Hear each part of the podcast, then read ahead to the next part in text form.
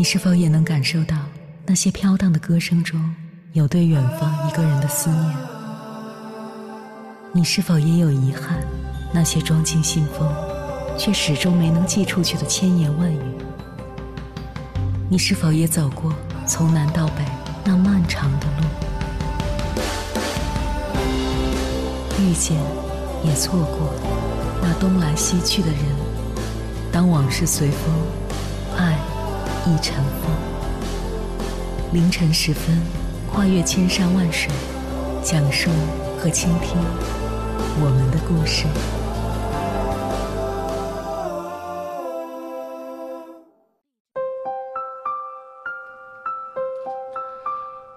欢迎回来，各位夜行者，这里是正在直播的中国交通广播，千山万水只为你，深夜不孤单。我是迎波，绰号鸭先生。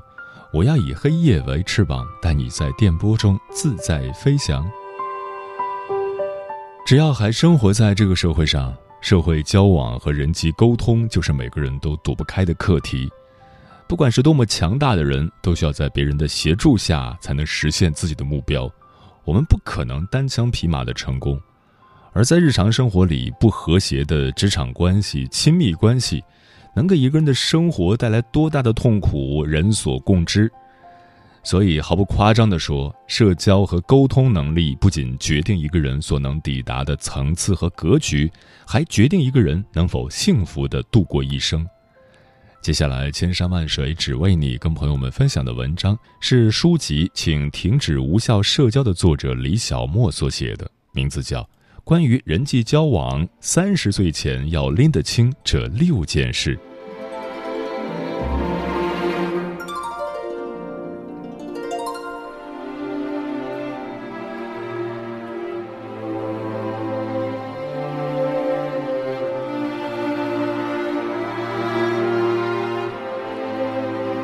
人际交往是有自己的规则和禁忌的，规则之内行事是从容得体、进退有度，规则之外行事就是拎不清。所以在《请停止无效社交》这本书里，我努力把那些明白人未必肯说出来却很重要的社交规则和禁忌说出来。古人说“三十而立”，意思是一个人到三十岁，各方面就应该自立。有些事必须要在三十岁之前弄明白。第一件事，别被人脉决定论骗了。能力是一，人脉是后面的零。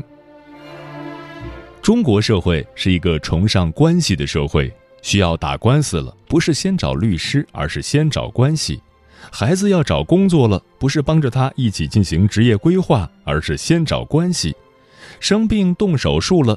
即使走常规看病流程没问题，也要找关系才放心。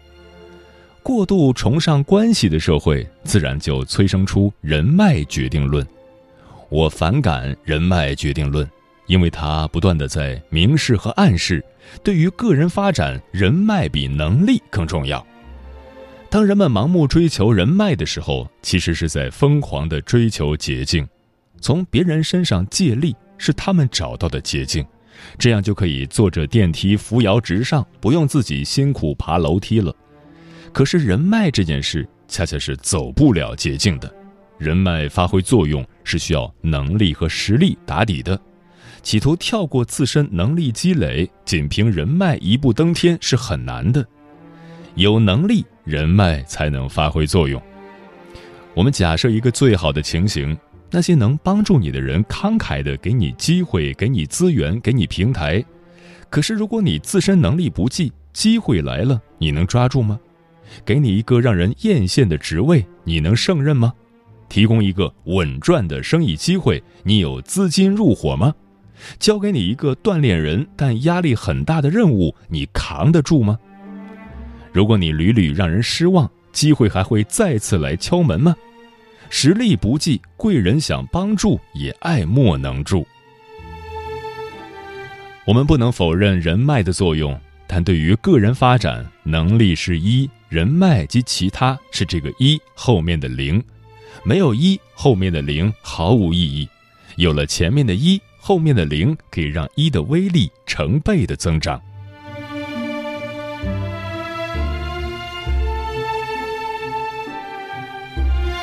第二件事永远不要忘记社交的本质是互惠。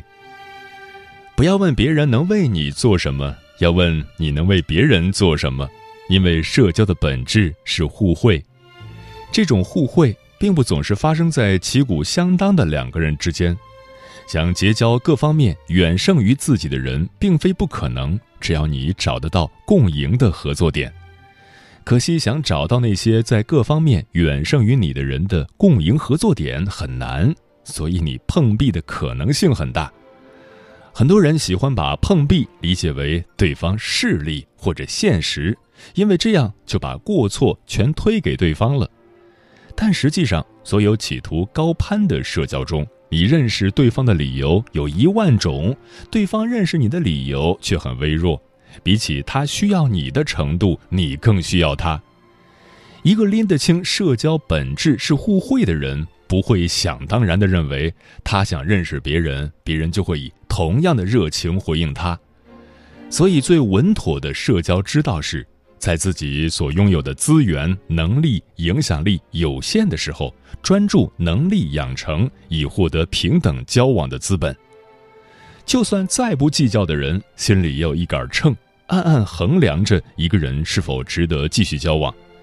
如果一直是单方面的付出、单方面的索取，互惠的天平发生严重倾斜，友谊就会不知不觉的无疾而终。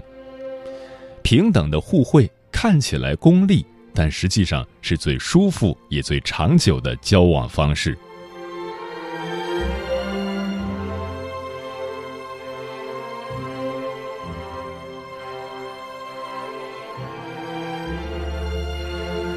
第三件事，不要被他人情绪左右，学会倾听和回应情绪背后的需求。在谈话中，沟通双方的情绪状态是互相影响的。沟通中如果介入负面情绪，会让谈话变得非常棘手。沟通时处理自身以及他人情绪的能力，几乎可以决定一个人的沟通水平。沟通低能儿，自我情绪管理能力低下，情绪阴晴不定，言语冲撞无忌，沟通稍遇不顺就浑身敌意。无论和谁相处，都容易搞出最糟糕的局面。普通的沟通者遇强则强，遇弱则弱，容易被对方情绪牵着鼻子走。对方友善，他就友善；对方产生负面情绪，他也产生负面情绪，践行以眼还眼、以牙还牙的原则。但沟通高手不一样，沟通高手知道负面情绪只是表象。就像孩子哭是因为饿了需要食物，每个负面情绪的背后都有一个没有被满足的需求。同样，沟通高手也不一味地控制和压抑情绪，他们会转换处理情绪的思维方式。负面情绪表面上是在说“我讨厌你”，其实是想说“我想要”。拎清楚这件事儿，沟通水平会产生质的区别。不成熟的沟通者把负面情绪理解成攻击和敌意，总是急着跳出来辩解和反驳；但成熟的沟通者把情绪理解成需求的表达，所以不管是雷霆之怒还是抱怨批评，他们始终可以保持风度。他们之所以心平气和，之所以不会被负面情绪牵着鼻子走，不会用负面情绪对抗负面情绪。是因为他们懂得跳过情绪，去倾听和回应情绪背后的需求。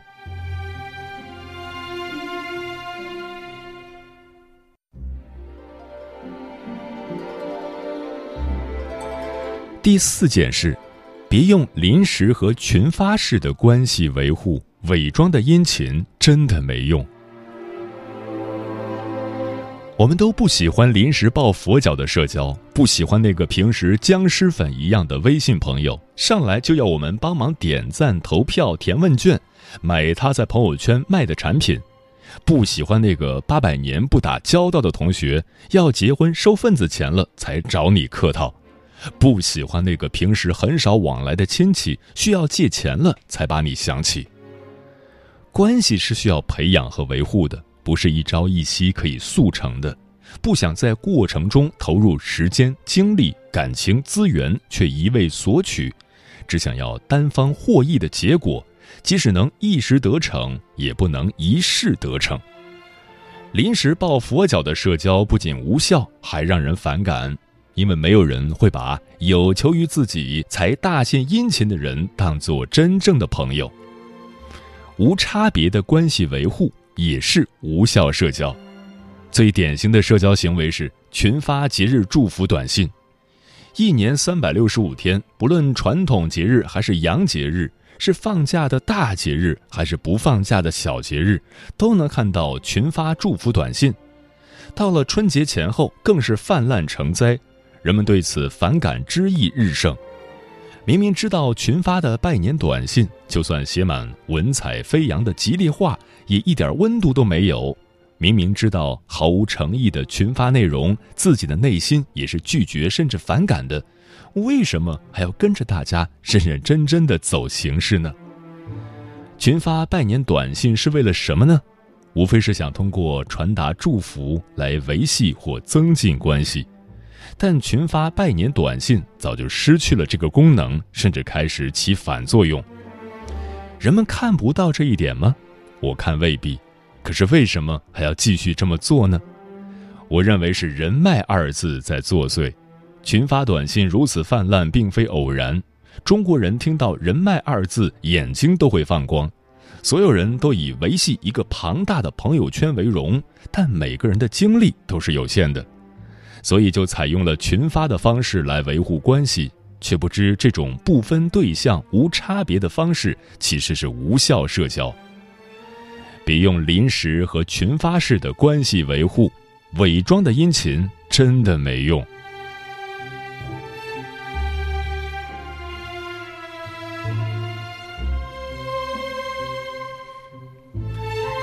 第五件事。始终要在言语上胜过别人，是情商最低的表现。很多人拎不清楚，以为沟通能力强就是口齿伶俐、能说会道，这真是大大的误解。其实，交谈的常胜将军往往是最糟糕的沟通者。因为当一个人始终要在言语上胜过别人的时候，他说话的目的就不再是为了思想交流，也不是为了建设性的解决问题，而是为了战胜别人。和这样的人相处非常累。我曾经也是个雄辩症患者，花了很长时间才克服语欲胜人的毛病。刚上大学的时候，我被同学们拉着报名了院辩论队的选拔，本来兴趣寥寥。可是看了几场经典的国际大专辩论赛视频，就迷上那种唇枪舌战的感觉。结果几场选拔赛下来，我不但没入选，还染上了辩论赛后遗症。我不再参加辩论赛了，可是生活里所有的问题好像都成了我的辩题。只要被我揪住，我一定要辩出个是非对错。我条件反射式的质疑、反驳、寻找漏洞，我攻击、诡辩。总想压别人一筹，我仗着小聪明，仗着口齿伶俐，总是不依不饶，咄咄逼人，就像一只好斗的公鸡，一定要把对方逼到墙角才肯罢休。可惜当时的我根本没发现自己有多讨厌。我们应该为了真正的知识而讨论，而不应该为了压倒他人而讨论。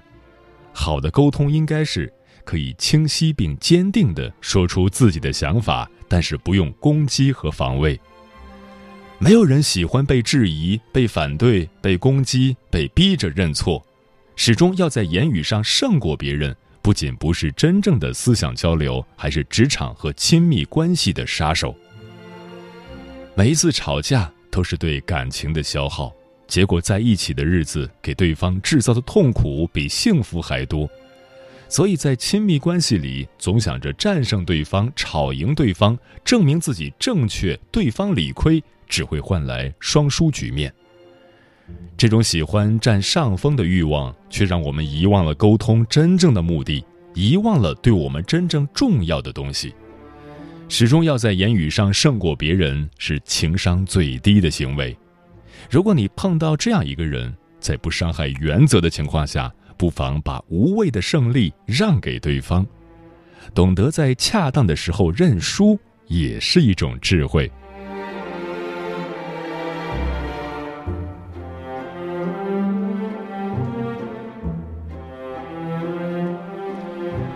第六件事，人际交往最大的忌讳是交浅言深。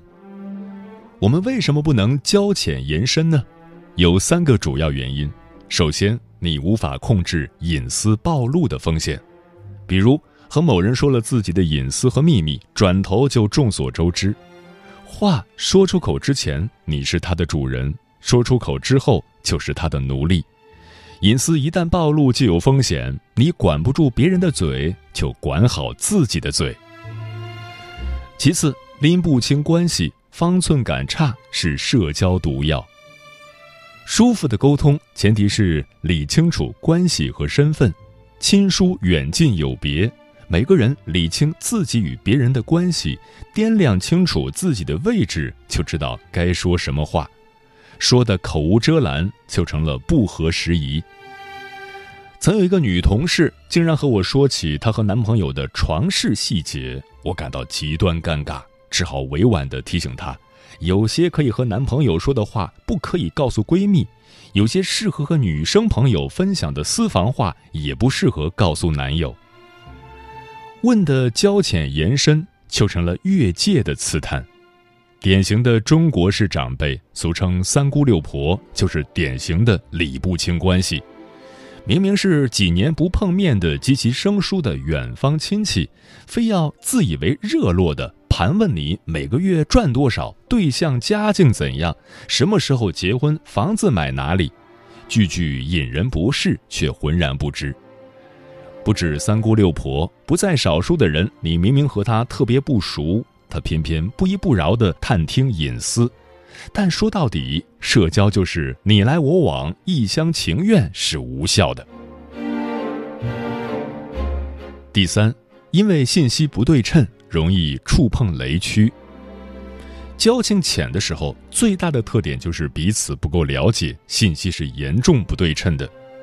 公认会说话的蔡康永建议，两方面的话题不要触碰：一。对方很容易有苦衷的，不方便对不熟的人说的，比方说财务状况、生什么病、感情状况、小孩的成绩等等。二是对方很容易有强硬立场的，谈起来容易起争执的，比方说支持哪支球队、讨厌哪个明星、信哪个宗教、是否素食、支不支持吃狗肉等等。有些东西等交情深了再讲，真的不迟。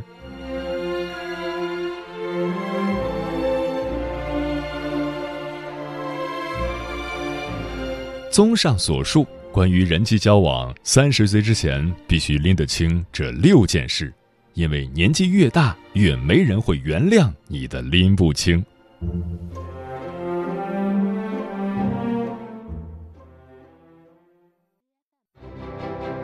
每一个深夜都有浓浓思念，每一段青春都有万水千山，千山万水只为你，千山万水只为你，正在路上。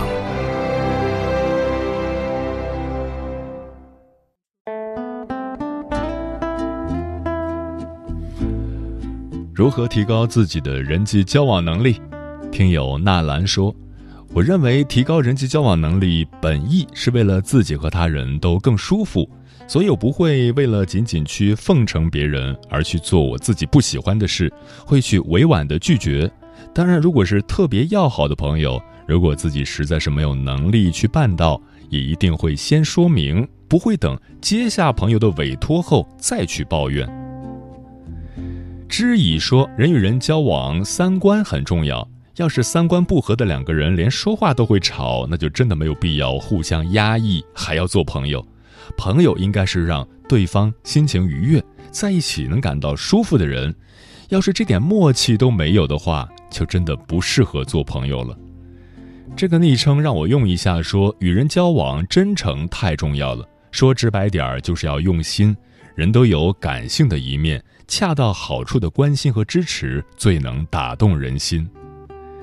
专吃彩霞的鸟儿说：“任何一种关系都需要用心对待，除了懂得嘘寒问暖、会体贴和学会关心别人，还要学会赞美、发现别人的闪光点。一定不能作，要学会为对方着想。不管是与同事还是朋友相处，都需要我们眼里有活，心里有人。当你脚下有了别人的立场之后，自然也就不会那么自私和执着于自己的追求。”好的人际关系会产生共赢的局面。猫头鹰便是说，很讨厌在封闭的环境下工作，因为如果一个人缺少了交流，缺少了与他人沟通的机会，那么会把很多的小事迅速恶化。人与人的小矛盾需要通过沟通解决，达成共识；人与人的生意也是需要沟通，通过各自平衡供需点来解决，达到利益的双平衡。人间四月天说：“所谓人际关系，肯定不是单向的，它具有多向性、互动性等特点。良好的互动在人际交往中才具有积极意义，并且能够产生感官上的愉悦。”嗯，关于人际交往，我想起了一个有意思的对话。记者问：“你最喜欢和什么样的人打交道？”蔡康永回答：“和我不一样的人，因为我已经受够了自己。”蔡康永的话透露着一种包容、一种能力、一种聪慧、一种境界。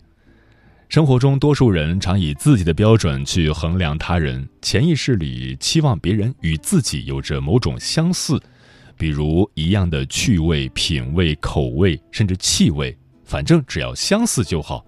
而对待与自己截然不同的人，多数是没有耐性的，撇撇嘴，扭头便走。于是，一个人被甩在身后，一类人被拒之千里，一扇门也轰然关闭。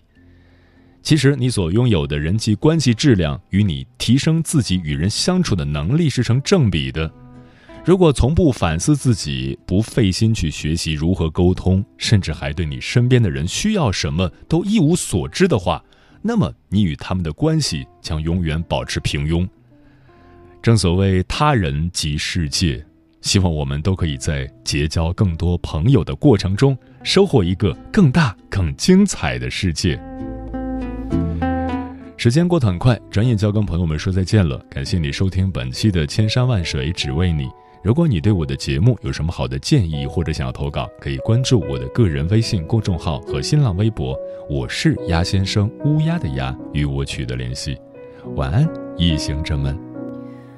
这世界有那么多人，人群里藏着一扇门。我迷睛里长存初见你蓝色清晨。这世界有那么多人，多幸运，我有个我们。这悠长命运中的晨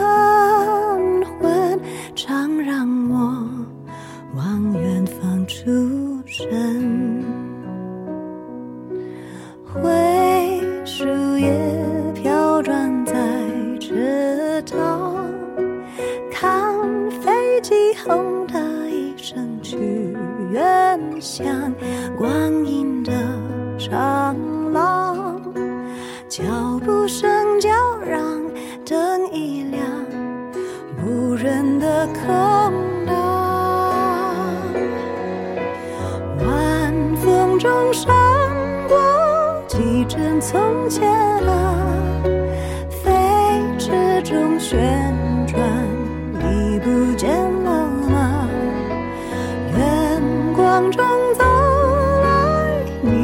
你一身晴朗。身旁那么多人，可世界不声不响。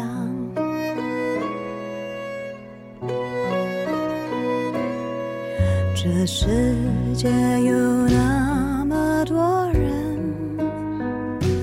多幸运，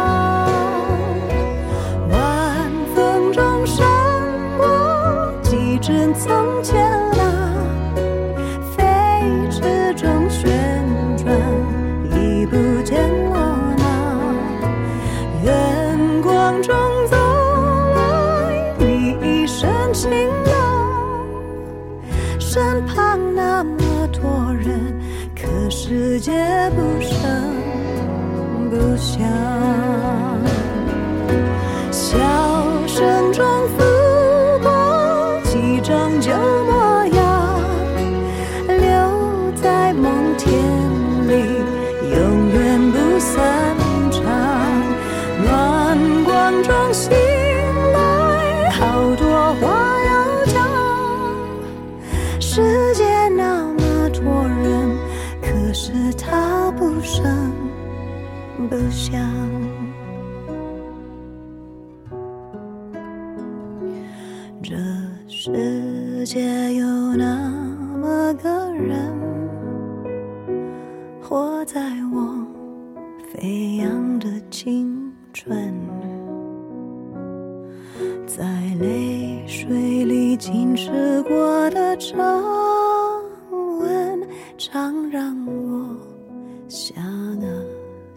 住。